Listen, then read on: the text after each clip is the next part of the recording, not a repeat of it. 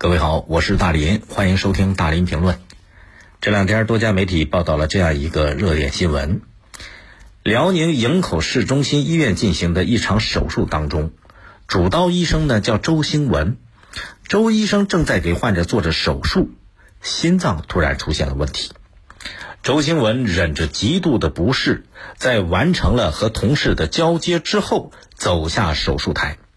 结果一检查，心电图检查之后发现，急性心肌梗死，严重心肌缺血，需要立即做心脏介入手术。可是呢，这家医院只有两个介入手术室，而且这两个手术室都在使用，都有患者正在进行手术。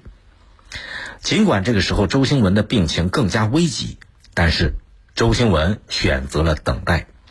他嘱咐同事要继续给患者做手术。半个小时之后，手术台上的患者顺利完成了手术后，周兴文才被抬进手术室。事后，周兴文说：“你要先治疗患者，这是一定不能乱了先后顺序的。”生命对每个人都是可贵的，既然他来找你看病、找你治病，就一定是相信你的。实际上，你有再多的痛苦，都必须得忍着。这是周星文事后对记者说的一番话，跟死神擦肩而过。休息两天之后，周星文又投入到了紧张的工作当中。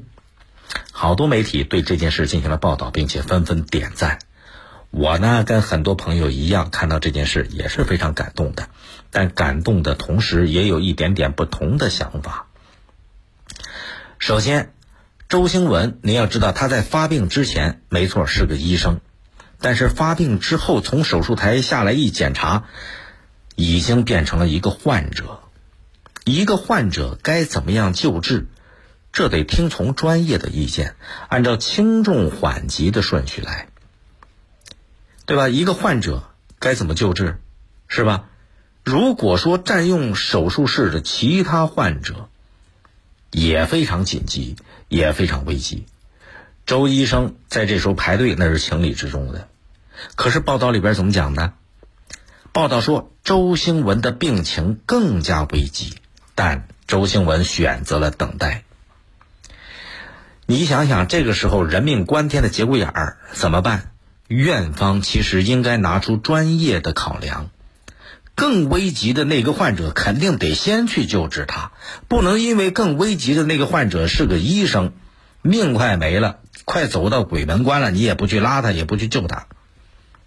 患者和医生的生命同样重要，这是第一点。第二，作为一名医生，周兴文在比其他患者更加危急的紧急时刻。他用自发的行动向大家阐释了“医者仁心”的概念，非常值得钦佩。可是，如果过多点赞、过多宣扬，我觉得也未必合适，因为这种榜样会不会给其他的医护人员带来一些不必要的心理或者道德上的压力呢？比方说，啊，以后要是再出现医生和患者同时生病了。再出现这种情况，就算生病，医生的情况比其他患者更危险，比其他患者更需要先救治，可是他迫于医生的身份，也不能按照专业意见先去进行救治，只能拿生命去排队，会不会出现这种可能？当然，希望这种事情永远不要出现，也由衷的祝愿每一位医生都能够身体健康啊！欢迎您微博、微信。搜索我是大林来沟通交流。这两天还有一个事儿，西安电子科技大学远望谷体育馆的正门口有一条宽八点六米、长三十米的路，铺满了刻着毕业生名字的红砖。这些砖是二零一七级学子毕业时候捐的，每块砖三十一块钱，寓意着学校诞生于一九三一年。毕业之后的学生能够在母校的花名册上留名字的，你想想，如果没有特殊的贡献，母校恐怕不会特别留出一个角给你当纪念。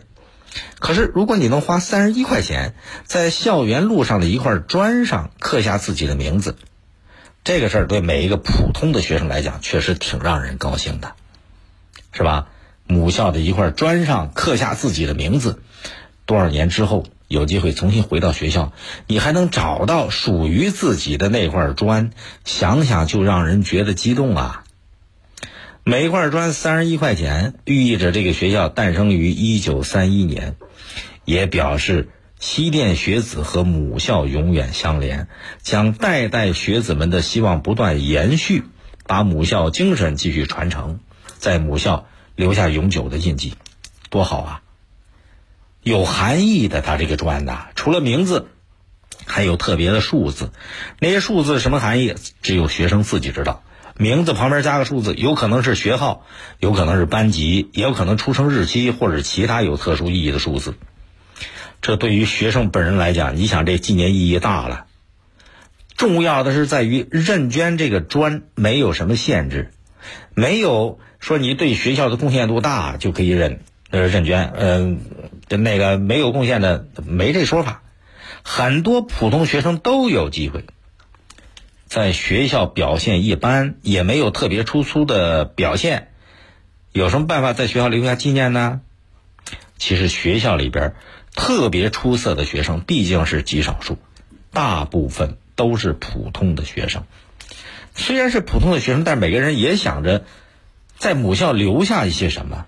你看看这个认捐，一块砖就成为一种特别的方式，满足了更多普通学生的心愿。事实也证明了，已经有六千多个学生认捐了，这表明就这种方式非常受学生欢迎。没有毕业的学生也表示想要认捐，很多学生觉得，哎，学校这个举措非常有意义，让大家有归属感啊。您看，其实，在平时的这个学习生活教育当中啊，呃，往往很多学校会把眼睛盯着那些特别优秀的学生，啊，尤其是在一些中小学校表现得更突出。比如说，哪些学生考上重点学校啦，啊，哪些学生考上重点大学了，这学校隔三差五的得给拿出来炫耀炫耀、显摆显摆。没错，这些优秀的孩子都是学校的骄傲。可是学生里边还有很多普通的学生，他们虽然没有更灿烂的一面，可是以后长大也是为社会、为国家在做自己的贡献的。教育的理念本身是什么？是让每一个学生都变得更加优秀。认捐学校一块砖，给了普通学生一个念想。你说这是不是一个特别好的创意呀？